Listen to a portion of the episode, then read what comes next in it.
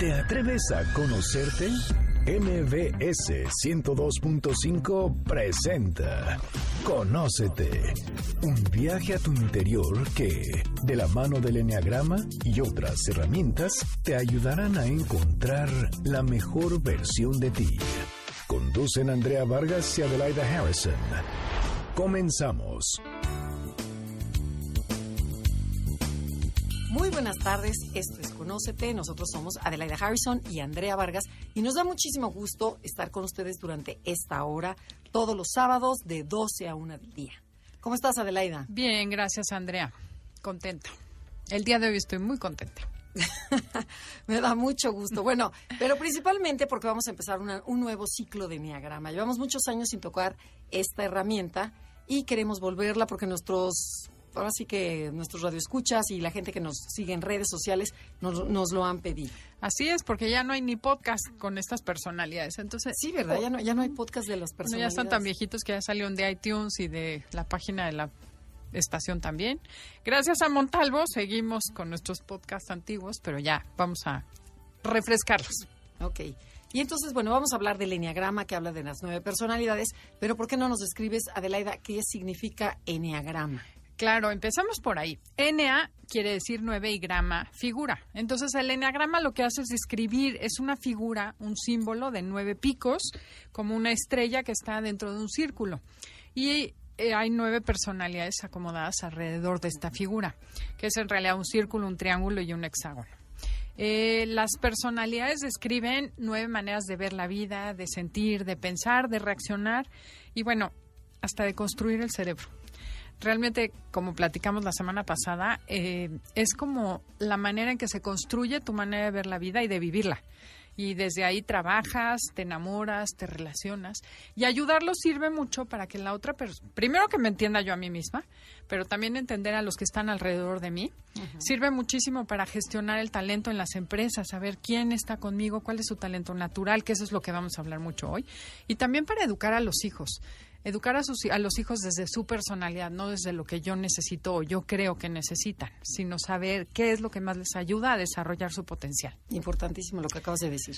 Y además, también es otro punto importante, es que el enneagrama, cada uno de nosotros tenemos un punto ciego, que le llaman tendencia negativa, le llaman pasión, le llaman...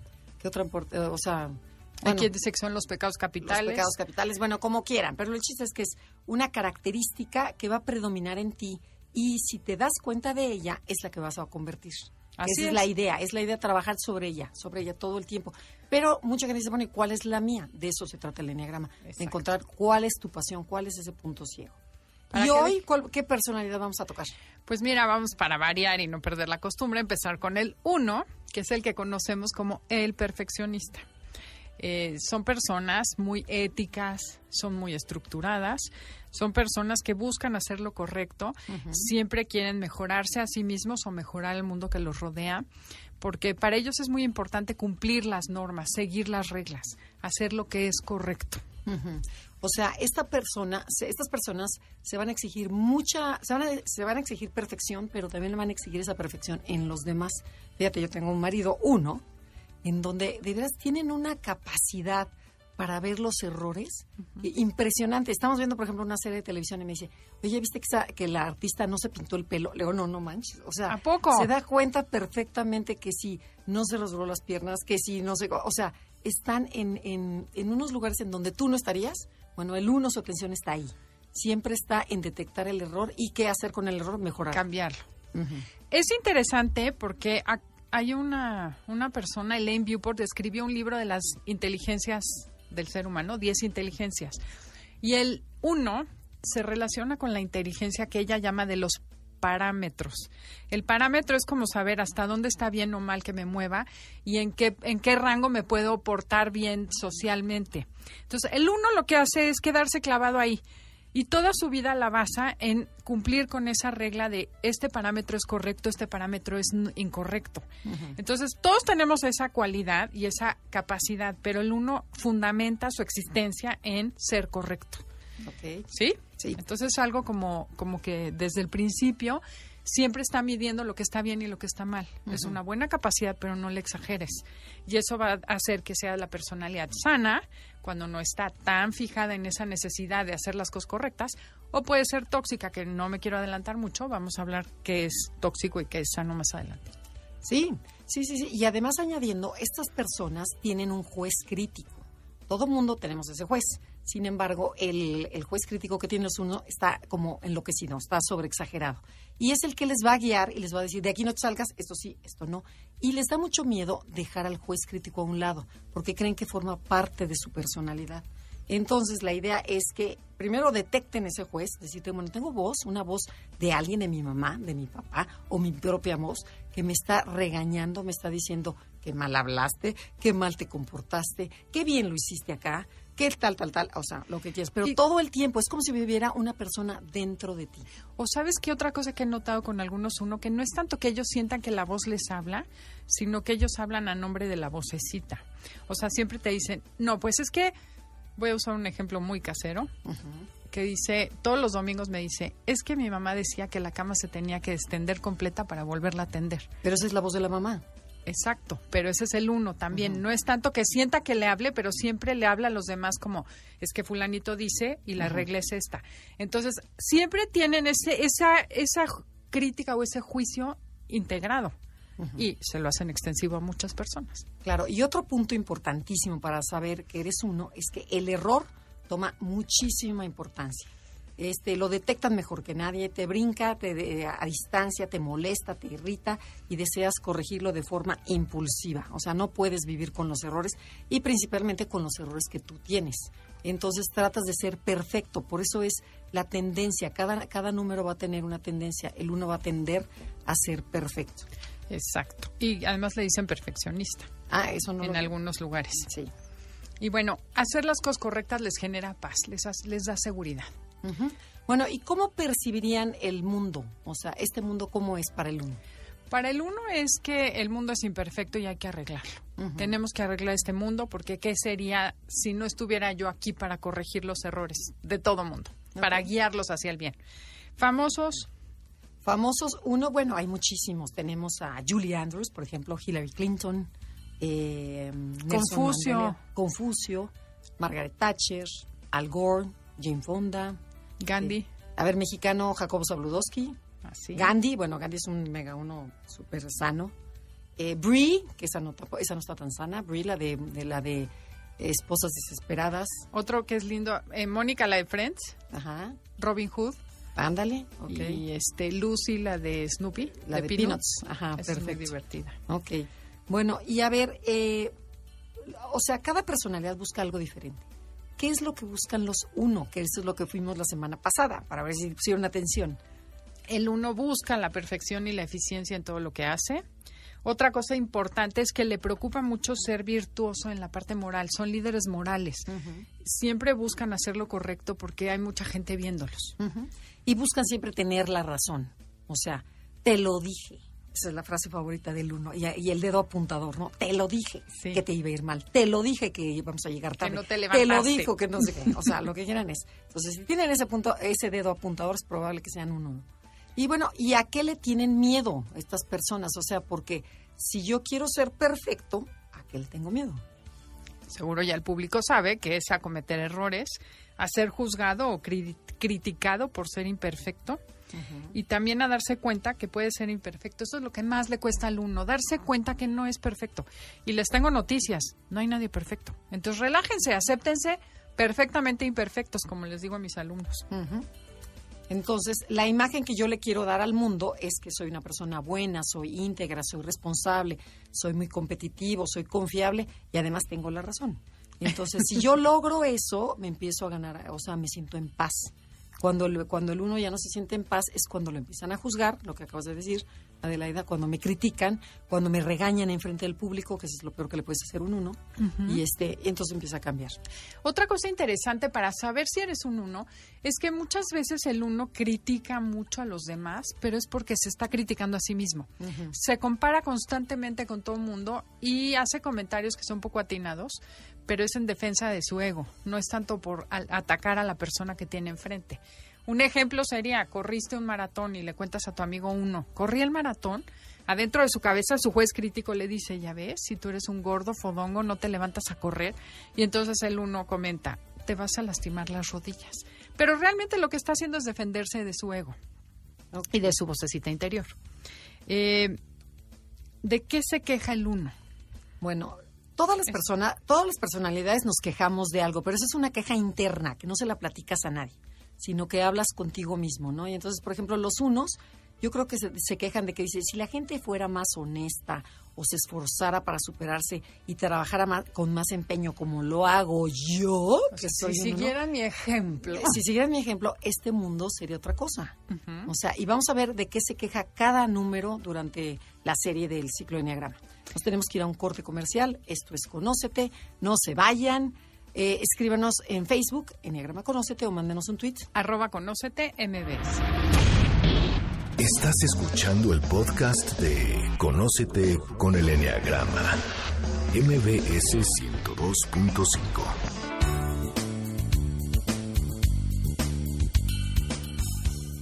Ya estamos de regreso en Conócete y el día de hoy estamos hablando de la personalidad 1, que también es conocida como el reformador o el perfeccionista. Eh, estábamos bueno, dejamos un tema pendiente antes de salir a comerciales, que es ¿dónde está la, mente del uno la mayor parte del tiempo? Bueno, la mente, o sea, su atención siempre está en lo que se debe hacer, ¿no? En hacer de este mundo un mundo mejor. Siempre estoy, eh, o sea, la atención está afuera, y, o sea, está afuera y adentro, ¿no? ¿Estás de acuerdo? Sí. Porque siempre está en observar lo que está bien y lo que está mal, en ser el juez, ¿no? Esto está bien, esto está mal, esto no, eso se puede hacer mejor y también en detectar el, error propio y en detectar el detalle y el error ajeno. O sea, está en ambas partes, porque hay personalidades que viven afuera nada más, o hay personalidades que viven solo adentro. Esta está en ambos, ¿estás de acuerdo? Sí, totalmente. Ajá. Porque para saber si estoy bien, tengo que estar revisándome yo y revisando hacia afuera, que son los parámetros. Sí, y es por eso que el uno tiene esa mente comparativa, siempre compara. Esa es otra característica, juez crítico y mente comparativa. Y se compara con la perfección, ni siquiera con el de junto. Exacto. Pero si hay alguien mejor que yo, es que ya no soy perfecto. Esa es la comparación que hace el uno constantemente. Claro, ya verá, Adelaida, ¿cuál tú, o sea, en tu opinión, ¿cuáles serían, a ver, nada más dime tres, no te me vais a alocar, tres virtudes o talentos que tengan los uno? O sea, estas personas, porque luego dicen, oye, es que ustedes se enfocan nada más en lo negativo. ¿Cuál sería, o sea, en qué son buenos? Una de las cosas que tienen es una integridad bárbara. Eh, son personas que suelen ser muy rectas, muy nobles son personas con mucha generosidad para ayudar al otro, en especial para ayudarlo a ser mejor, para enseñarlo. Eh, hay muchos uno que son maestros, que les gusta enseñar. Eh, son personas que saben dar juicios, digo juicios, no, hacen mucho juicio cuando no, pero su, su, su virtud es que dan buenos consejos porque saben ver lo que es el bien mayor y llevar a la gente a hacer las cosas correctas. Y lo que dijiste sobre el uno, el uno se vuelve súper paciente con esas personas y principalmente esas personas que están en desventaja, o sea, esas personas que no tuvieron los recursos y cuando ven que esa gente quiere mejorar, acuérdense, la palabra mejorar está, es sinónimo del uno.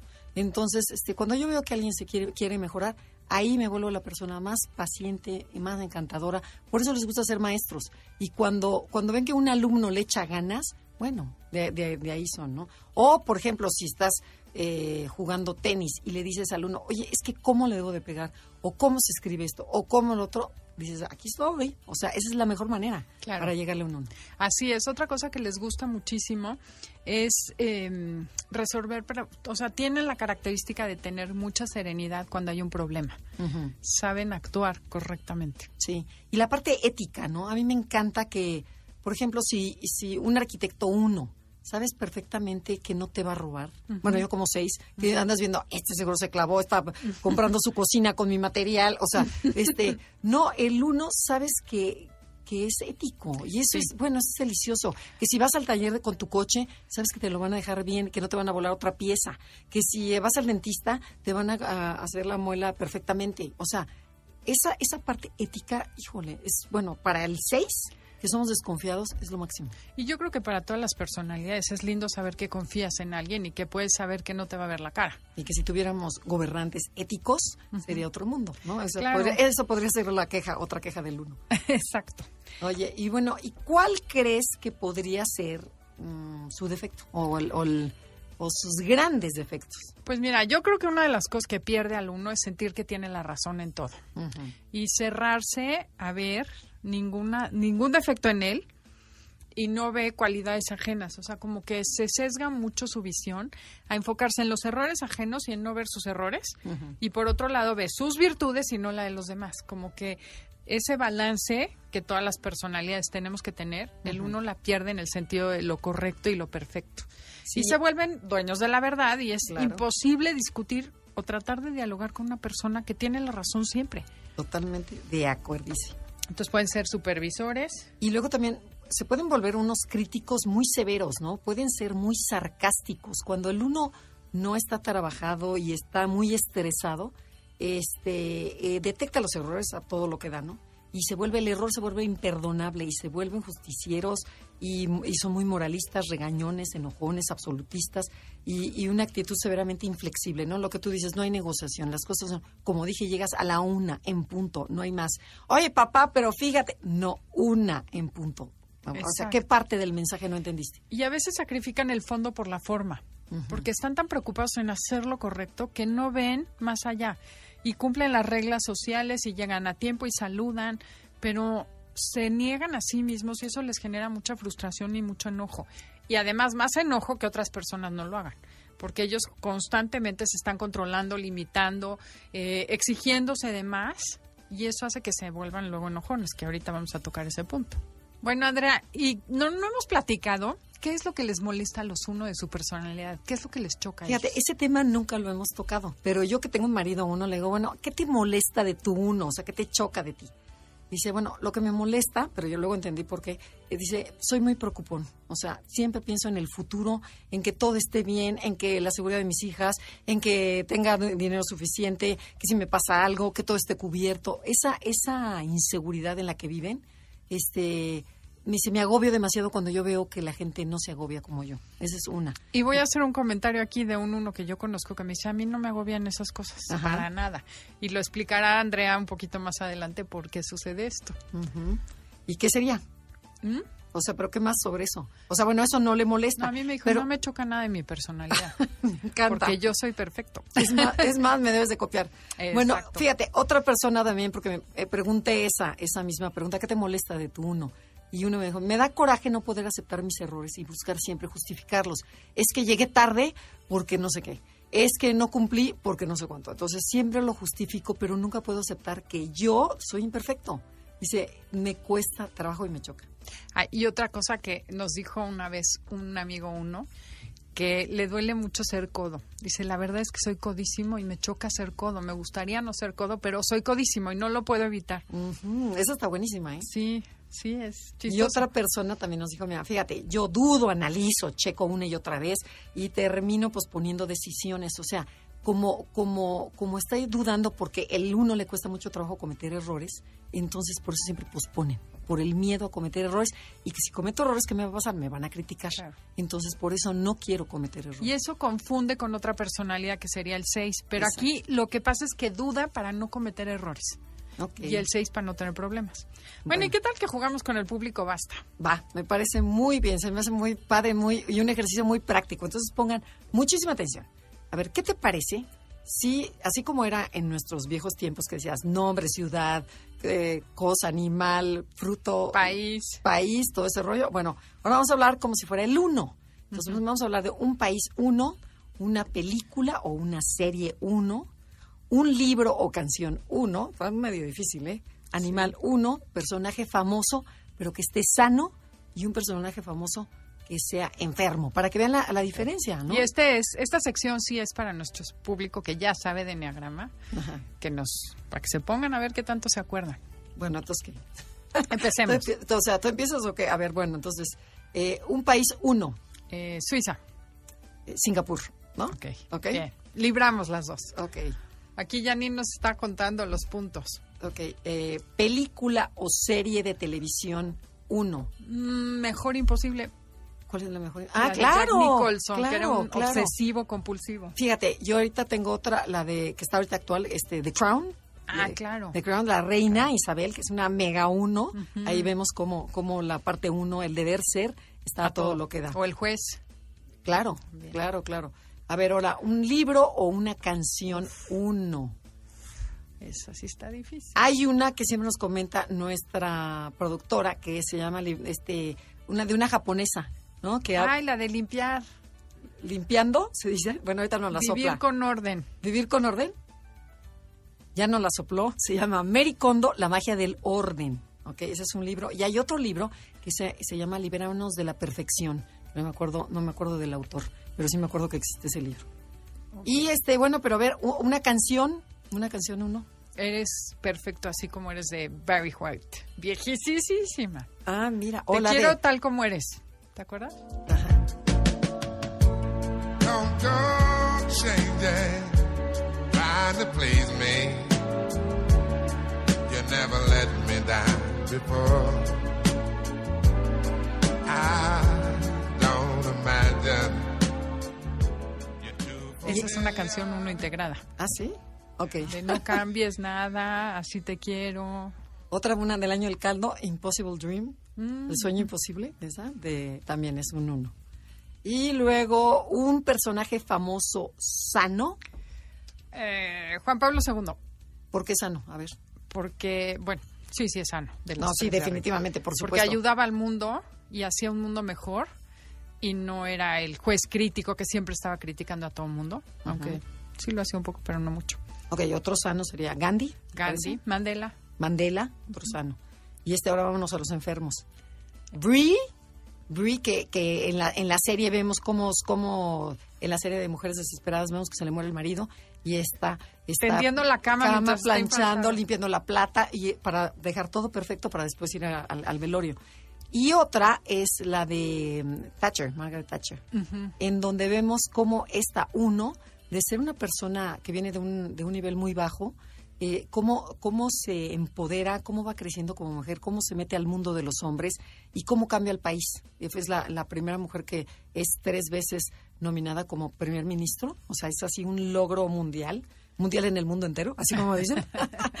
Pero este, lo que pasa que empieza, el, ahí, ahí te- lo que me gusta de esa película es que ves cómo el uno, tu, tu perfección, si no la controlas, Te se vuelve tu peor enemigo. Y se volvió su peor enemigo. Es, era tan perfecta y tan estructurada que primero llevó a Inglaterra y al Reino Unido a ser número uno. Pero después, este, ya la gente ya no la aguantaba, ya no la soportaba, hasta que tuvo que renunciar. O sea, era cualquier cosita y se burlaba sarcásticamente y a los hijos la abandonan y se queda sola y la mujer, este, o sea, vive sola y amargada en lugar de haber disfrutado de esos triunfos y de esa perfección que logró. Así Sí. es, es triste. Nos falta el animal, Sí, a ver, dilo rapidísimo. una abeja, Ok. las abejas. ¿Y una hormiga también? Sí. Porque Bien. son trabajadoras. Libramos, Janine, libramos. Bueno, eh, hablando de la, del talento del uno, si lo exageras, que la perfección es exageras, puede llegar a ser tu peor defecto y además el uno se enoja mucho. Entonces nos vamos a ir a un corte comercial y vamos a regresar con nuestra psicóloga de cabecera que nos va a explicar cuál es la pasión del uno. Esto es Conócete. Escríbanos a Enneagrama Conócete, o mándanos un tweet. arroba Conócete, MBS. Estás escuchando el podcast de Conócete con el Enneagrama. MBS 102.5.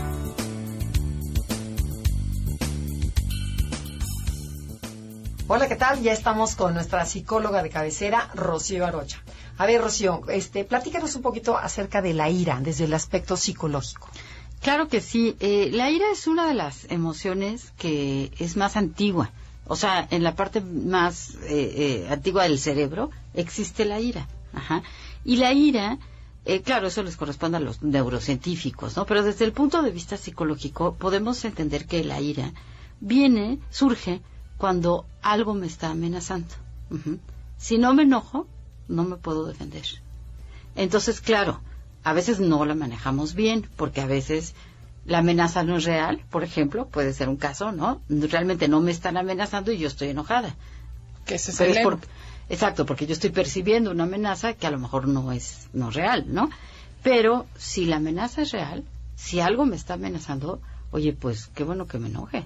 Porque enojarme, sentir ira, es la señal que me está dando mi cuerpo, que me está dando mi aparato psíquico, de que algo está en peligro y que tengo que tomar una acción. Yo diría básicamente tengo que fijar un límite. Cuando no fijo un límite, entonces el otro, pues, ¿verdad? Abusa, pasa por encima de mí, etcétera, puede arrebatarme aquellas cosas que yo tengo y entonces, pues yo, yo me enojo. Ahora, ¿qué hago con la ira? Pues eso es todo, no, un gran, un gran tema, ¿no? Porque puedo expresarla, puedo no expresarla, puedo reprimirla. Eh, Aristóteles decía, el que se sabe enojar en el momento correcto, con la persona correcta, en la cantidad correcta, de la fuerza correcta, pues ese es el que tiene una, una verdadera inteligencia que, bueno, él no habla de inteligencia emocional, pero estaba hablando de inteligencia emocional, ¿no? Entonces la idea es, me sé enojar por lo correcto y la otra, lo expreso porque últimamente ha habido muchas tendencias como muy psicologistas, ¿no? Que es como que la psicología permea cualquier lugar y entonces hay algunas mamás que dicen, bueno, debes de permitir que el niño se enoje. A ver, yo te puedo permitir que te enojes porque no te gustó la sopa de brócoli, pero no puedo permitir que me la vientes, ¿verdad? O sea, una cosa es respeto que estés sintiendo esto y otra cosa es, ¿y qué haces con la ira? ¿Qué haces, no? Porque una persona que tenga un, temperamento muy colérico, que fácilmente se enoje, si no aprende a modelar su carácter, entonces va a estar manifestando este enojo y el enojo, la ira es, es fuego, que destruye, que puede destruir, digamos, si yo lo permito, si yo no me controlo. Entonces son como dos subtemas de la ira, ¿no? La ira sirve para protegernos, sirve para defendernos cuando el cavernícola se sentía amenazado por un diente de sable, se enojaba mucho, sentía fuerza en los brazos, eh, sentía mucha energía y podía ir a, defenderse, ¿no? Pero si, si me enojo como un cavernícola porque mi compañero de banca me quitó el lápiz, pues estamos en problemas, ¿no? Entonces es, por un lado, ¿de qué me enojo? ¿Estoy percibiendo adecuadamente para entonces enojarme en la medida correcta y la, y la otra parte, cómo la expreso. Porque hay personas que saben expresar la ira y hay personas que no sabemos expresar la ira, ¿no? Oye, una pregunta, ¿la ira y el enojo es lo mismo? Es lo mismo, es lo mismo. ¿Y, la rabia? También. O sea, son, son, grados. Son, grados. Sí, son modos de, de decirle a la misma emoción, ¿no? La emoción es eh, y, bueno, también se refiere un poco al modo de expresarlo, ¿no? Como que no decimos estoy iracundo, pero en realidad no lo decimos por una falta de, conocimiento del lenguaje, ¿no? Porque yo, es decir, estoy enojado, estoy iracundo, es lo mismo. En ese sentido es lo mismo. La rabia sí tiene una connotación un poco más violenta, ¿no? Tiene más la connotación de la expresión de este enojo o de esta ira. Pero ira y enojo son términos sinónimos. Ok, ¿y qué pasa cuando la ira se apodera de ti? ¿En qué, en qué, mm, no mm. enfermedad, sino en qué puede caer el paciente? O sea, claro, en qué, claro, eh, básicamente diríamos en qué trastorno, o en qué situación, eh, rasgo patológico, ¿no? Exacto. Es, es muy interesante la pregunta porque uno de los de los más importantes sería la impulsividad. Eh, la impulsividad es propia de las personalidades fronterizas o que también le dicen border, ¿no? Ahora, no estoy diciendo que porque alguien se enoje, entonces es border, ¿no? Hay que tener cuidado con eso, pero la persona border suele ser muy impulsiva y tiene un mecanismo de defensa que se llama decisión, que es muy interesante, que es se enoja, entonces hace algo espantoso, ¿no? Eh, ofende a su pareja, le grita unas cosas de lo más ofensivas porque está enojada. Y luego pasa media hora o pasa una hora, ya se le olvidó lo que le dijo y entonces se sorprende. Ay, qué raro que no me invitó a cenar. Qué raro que ya no quiera andar conmigo, ¿no? Yo tuve una paciente que le fue infiel a su marido en múltiples ocasiones, pero siempre se le olvidó. Cuando el esposo, después de unos años, ya harto, le dice, ya no quiero seguir contigo, me decía a mí, pero es que qué mala onda, pero ¿qué le hice? Y verdaderamente no estaba consciente de lo que estaba haciendo, ¿no? Esto pasa mucho con la ira, ¿sí? Estoy tan enojada que creo que eso que estoy actuando es correcto no, es que esta persona me ofendió, entonces la tengo que golpear o la tengo que despedir del trabajo o me voy a divorciar ahorita, la esposa que descubre que el marido le es infiel y en estos momentos me voy de la casa, ¿no? Y me llevo a mis hijos. Y está perdiendo tantas cosas, ¿no? Que no sabemos si le hubiera convenido no enojarse tanto o, está incorrecto decir no enojarse tanto.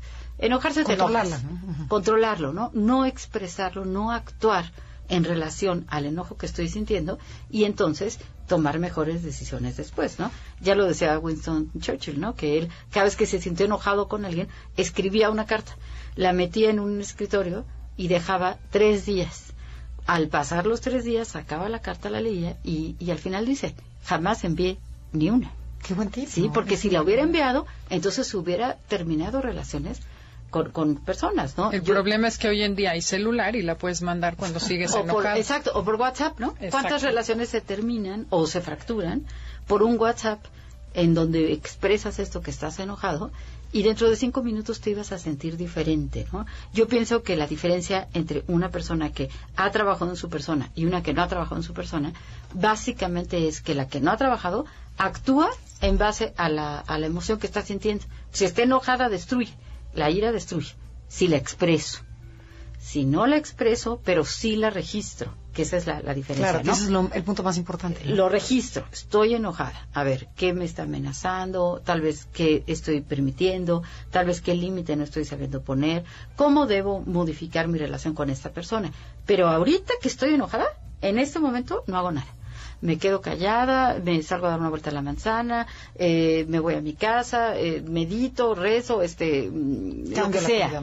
Cambio la actividad para esperar a que bajen la, la marea, ¿no? Y a que entonces pueda tomar mejores decisiones. Exactamente.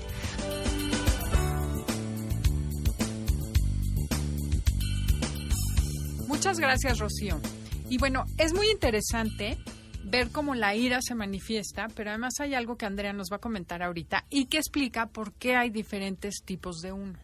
Sí, lo interesante es que la rabia, o sea, la ira, el enojo, este se va, se va a manifestar de tres formas diferentes. Y lo vamos a ver en diferentes personas. Que eso es lo interesante, se llaman subtipos, que no nos vamos a meter mucho, pero nada más para que sepan de qué se trata un poquito.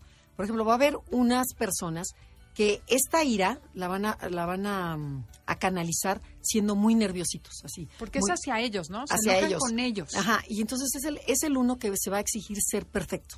Tengo que hacer, tengo que estudiar, tengo que levantarme más temprano, tengo que correr más, tengo que bajar kilos. O sea, es, yo tengo que ser perfecto.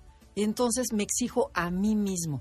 Y por lo tanto voy a ser nervioso y voy a dudar y voy a posponer y lo vamos a confundir a veces con la personalidad 6. La gente que conozca el enneagrama, los que no conozcan, olvídenlo. Nomás acuérdense que hay un uno que es muy nervioso y muy Ansioso. Ansioso sería la palabra. Después va a haber otro uno en donde este uno dice, a ver, a ver, a ver, cálmense, yo soy perfecto, soy el modelo de la perfección y cópienme. Soy, es, soy un uno muy rígido, muy estructurado, que lo has visto que son como, A ver, eh, como tiesos, pero es como, véanme, cómo me visto, cómo me comporto, cómo dirijo, cómo saludo, porque así es. O sea, ¿qué no saben que la perfección soy yo y lo que yo diga soy el dueño de la verdad, soy absolutista?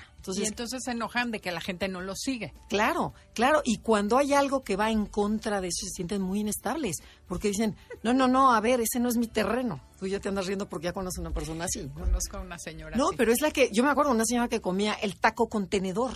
O sea, ponía, metía el, el tenedor en el taco en lugar de, oye, los tacos mexicanos se comen con las manos. Sí. Este, no, aquí era con tenedor porque hacerlo, para hacerlo elegante. ¿Ok? Y después vamos a pasar a otro uno, que dices, bueno, primero hay uno nervioso, hay otro que es rígido, y vamos a poner otro, otro uno que se llama, es un uno, uno muy enojón. Esa es la parte nueva, porque te acuerdas que te decían, es que el uno no se enoja. No, hay un uno que sí se enoja y que es muy regañón y que todo el tiempo va a estar criticándote y por qué hiciste esto y por qué hiciste el otro y además va a ser muy celoso, o sea, muy celoso de las actividades y es, ¿dónde fuiste? Se va a parecer un poco al ocho, o sea, que dices, ¿y dónde fuiste? ¿Dónde comiste? ¿Por qué hiciste? ¿Por qué tornaste? ¿Por qué no limpiaron? ¿Por qué quién sabe cuánto? Pero muy, muy, hablan como muy agresivamente. Ese va a ser el otro tipo de uno que se llama el uno sexual. Ok, entonces son tres maneras diferentes expresar la ira. expresar la ira. Una es- la volteo contra mí, el de Exacto. conservación. El otro, el social, es me enojo porque el mundo no me sigue, tanto que me esfuerzo, Y modelando la perfección. exacto. Y el otro es me dedico a regañar a todo el mundo y soy como el supervisor, el policía, Ajá, pero- diciéndole a todo el mundo qué hacer. Y también, pero no se, no se corrige a sí mismo, porque también le ya no me dice, no te dice cópiame, pero tampoco no te dice este me voy a preocupar yo por ser perfecto. Por eso hay mucho, mucha gente uno que no se identifica con, con, con la palabra perfeccionista, sino aquí es con la palabra reformador. Reforman a todo mundo. Bueno, pues ya les dijimos que hay tres tipos de uno, hay muchos niveles de integración, pero también, aunque no seas uno, tú tienes un uno dentro. Entonces tenemos que ir a un corte comercial, pero los dejamos reflexionando. ¿Cómo es el uno que llevas dentro? Esto es Conócete con el Enneagrama. Estás escuchando el podcast de Conócete con el Enneagrama. MBS 102.5.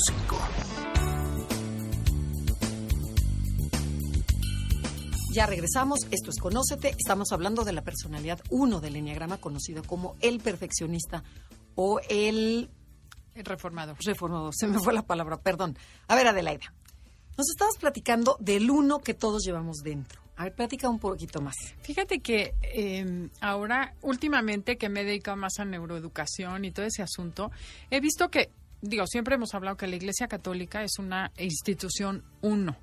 Y también la educación, la educación victoriana, que es la que sigue, sigue vigente, es mucho de, eh, tienes que estar bien, tienes que hacer lo correcto, si no estás bien, estás mal.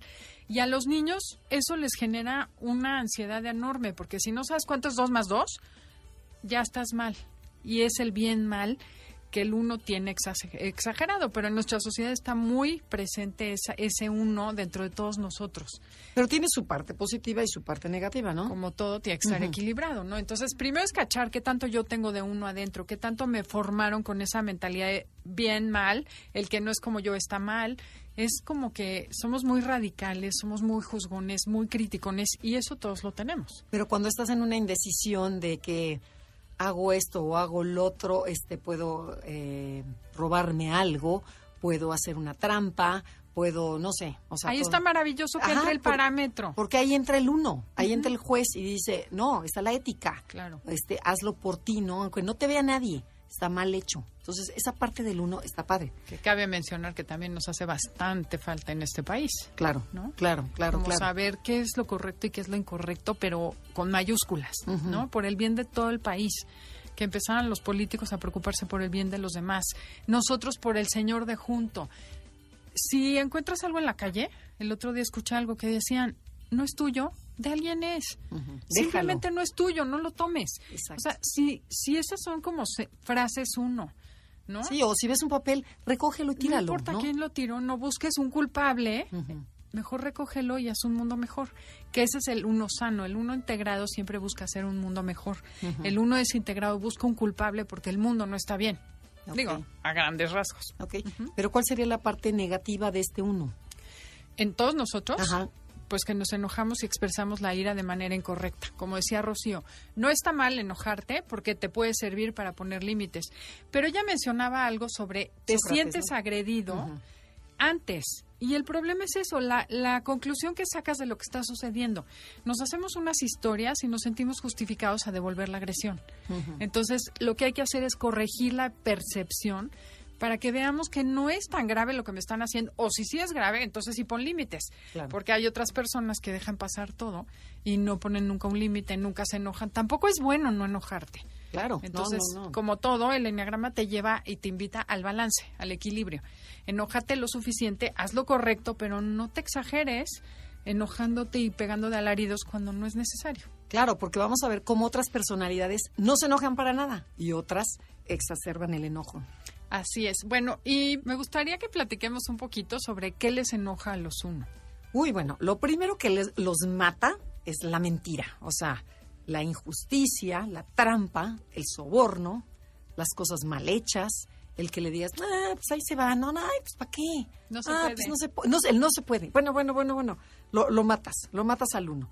Entonces, esto es bien interesante porque si vives con una persona uno, acuérdate de esto, nunca una mentira, nunca una injusticia, nunca una trampa, sobornos, este, el no se puede, el desperdicio, ¿no? Por ejemplo, el de que se va a tirar esto, no, hombre, ya no importa, ya vale gorro. ¿Cómo que vale gorro? El uno es estructurado, meticuloso, le gusta que todo sea medible, o sea, Claro. es muy modesto. Otra cosa que les choca en la gandalle, que alguien se mete en la calle, que alguien se pase una fila, que que se pasa en un alto. O sea, eso, O sea, el, el oportunismo, ¿no? La prepotencia que hay, que hay mucho en nuestro país, ¿no? así es. La irresponsabilidad, el romper, el romper reglas también los mata. Y hay una personalidad que rompe reglas todo el tiempo y le vale gorro. Entonces, esta personalidad 8 con el 1, ¿qué es lo que mucho. pasan? Chocan muchísimo. Así es. Bueno, ahora vamos a hablar un poco de qué, de cómo les gustaría que los tratáramos. A ver, tú que tienes un esposo 1, pregúntate, a ver, yo te la pregunto, ¿cómo le gustaría que lo trataras? Ay, que le digas que sí a todo, que todo es perfecto. Y que tiene- Oye, el mío quiere que yo esté de acuerdo con él en todo. Claro, Le digo, oye, no, no, no, a ver, Y digo, a ver, y mi punto de vista no es que como yo soy perfecto, tú haces lo que yo diga y estamos bien los dos. Digo, Eso es muy uno. Exacto. Eso le gusta mucho. Si estás dispuesto a hacerlo, pues te va a ahorrar muchos problemas. Eh, otra cosa importante, anímalo a no ser tan duro y exigente. A mí esto sí me funcionó muchísimo. No va a darse permiso de divertirse, pero se va a divertir por darme gusto a mí. Ah, Esa mira. parte es muy padre, ¿no? De, ay, es que hoy tengo ganas de que vayamos al cine. Está bien, te voy a llevar al cine. Voy a hacer una excepción por ti. Eso sin aceptar ayuda- que a él le gusta. Y lo empiezan a disfrutar y se empiezan a relajar y ven que no es tan grave darse gusto. Y al cine. Exacto. Por ejemplo, otra es, eh, dile que lo quieres y que es importante para ti en su vida, aunque este uno no sea perfecto. O sea, porque el uno si se siente imperfecto, a decir, no me quieren. No me quieren porque es que a lo mejor reprobé, a lo mejor este me salió mal, a lo mejor lo dije mal, no llegué, lo que quieran, porque todo el mundo tenemos faltas. Y el uno se siente muy incómodo en eso. Entonces, en ese momento hay que reforzarle, te quiero mucho. Son dos cosas muy diferentes. Una es la persona y otra es la personalidad. Exacto. Eh, no hay que cuestionarles la integridad y Bueno. motivarlos con honestidad. No, eh, bueno, esa es importantísima. Nunca te burles de algo que están diciendo y que te dijo, es que no, si tú le dices, no me digas mentiras, bueno, bueno, bueno, bueno. No, lo- bueno, yo no. digo mentiras nunca. Exacto. ¿Cómo Y a lo mejor es una es una man- mentirilla, pero pero él está él cree él no está Es que no la ven. él no la ve, o sea que sí créele. Así es. ¿Qué otra cosa es importante con un uno? A ver, cómo para Bueno, es- tratarlo. demuestra- Hablarle de manera clara. Háblale de, de forma clara, nunca nunca con, con lloridos o con o sea, o muy fuerte o muy dramático como ciertas personalidades lo hacen. Y también otra vez, demuéstrale con hechos que quieres mejorar. Eso, eso ya, ya lo vimos ah, anteriormente, porque se vuelve una persona súper paciente. Y bueno, si quisiéramos crecer, que tú te acabas de dar cuenta que eres un uno, ¿qué es lo que puedes hacer para crecer? Andrea, ¿qué, qué tips le vamos a dar a nuestro público? Mm, ¿Qué será? Bueno, primero, que acepte que es imperfecto, que no hay nadie perfecto, lo que tú mencionaste al principio, Sí, ¿no? claro. O sea, todo mundo somos imperfectos y tendemos, lo ideal es buscar la excelencia, no buscar la perfección, siempre tratar de mejorar, pero tampoco no pasa nada, o sea, relajarse. Y este, algo que yo he visto, que por ejemplo, cuando el uno, no, donde, donde, donde no hay responsabilidad, por ejemplo, cuando el uno ve que no hay responsabilidad, por ejemplo, cuando se va de viaje, cuando está en un fin de semana en donde no hay responsabilidad, el uno, bueno, le sale la parte bonita, le sale la parte alegre, le sale la parte divertida, este, todo. O sea, se vuelve otro tipo de persona. Y ese es el que realmente eres uno. Y que, bueno, y lo más importante, eh, bueno, quieres decir tú una. Ay, que cuando estés enojado empiecen a enojarse porque el uno empieza a tensarse cuando hace lo que debe y no lo que quiere. Y peor si ve que los demás hacen lo que quieren y no lo que él considera que deben. Entonces, cuando te caches que estás de mal humor, empiezas a apretar la mandíbula, a apretar el estómago, a ponerte de mal humor. Cacha que estás obligándote a hacer algo que no quieres hacer. Fíjate, esto que estabas diciendo, hay muchos uno que se ponen tristes o se deprimen y dicen, oye, pero es que la vida no es justa. Yo, yo eh, actúo de forma buena, soy un buen ciudadano y no estoy contento. Entonces te dice, a ver, tú uno, pregúntate qué, qué es lo que te está causando infelicidad. ¿Por qué, ¿Por qué si la gente la ves contenta y tú no estás contento, qué estás haciendo? A lo mejor estás haciendo muchas cosas que se deben hacer, pero no estás haciendo lo que tú quieres hacer. Pregúntate qué te gusta, cómo te puedes, eh, cómo te puedes dar placer, cómo puedes consentirte, apapacharte, como decías, como decías, desde irte a tomar una copa, ir al cine, ir a caminar, este, planear un viaje, eh, comprarte una cosita, algo, porque además no se compra nada. Se- pues, compra para toda la familia menos para Sí. ellos. Entonces, esa es otra manera, ¿no? Sí, yo creo que como uno tienes que considerar que la gente que vive junto a ti no quiere que les digas cómo ser mejor. Quiere que los acompañes, que te diviertas con ellos, que disfrutes la vida junto a ellos. Y no tanto que estés supervisando. Para eso están los supervisores y los policías. Eh, con los hijos, por ejemplo, si tú tienes un hijo o uno, que te des cuenta que desde chiquito está preocupado por la perfección, por hacer lo correcto, enséñalo a relajarse, que se acepte imperfecto desde ahorita. Y no quiere decir que no luche por ser excelente, por mejorar cada día, pero el hecho de que hoy no sepas hacer algo no quiere decir que no lo puedas aprender. Enséñale cómo en vez de demostrarle que lo tiene mal. Y para el uno también es lindo que, que vea qué se puede hacer mejor, no lo que está mal, sino cómo podemos ser mejores. Totalmente de acuerdo. Y otro es cuando sientes resentimiento con alguien o por algo, que es muy común en el tipo 1, es porque te refleja algo que tú deseabas. Estás resentido con tu cuñado, estás resentido con tu esposa. O sea, vete más allá. El uno hay que rascarle, hay que rascarle y hay que agarrar la, como dicen, la, La col- hebra. la hebra y jalarle, jalarle, jalarla hasta darte cuenta de dónde viene tu enojo. Estás enojado de algo y lo mm, proyectas a través del resentimiento. Así es. Y bueno, pues creo que Bueno, ya nos y ya, y tenemos nada más la ir. última que, que, que aprenda, ya, para mi gusto es esta, que existen nueve maneras de ver la vida y que todas son válidas y consistentes. O sea, todas tienen su manera de ver y todas son eficientes, o sea, eficaces. ¿sí? Claro. Tienen bueno y tienen malo. Hay que claro. aprender a equilibrarlas, entender a los demás y sumar lo bueno que tiene cada una de las personalidades. Bueno, esperemos que les haya quedado un poquito más claro la personalidad 1 y los invitamos a que nos sigan con la personalidad 2, que se le llama El ayudador, colaborador o rescatador. Esto fue Conócete. Eh, los dejamos con enlace 50. Gracias, Janine. Gracias, Felipe. Y el día de hoy estuvimos hablando de la personalidad 1. Disfruten la tarde. Hasta la próxima. MVS 102.5 presentó Conócete.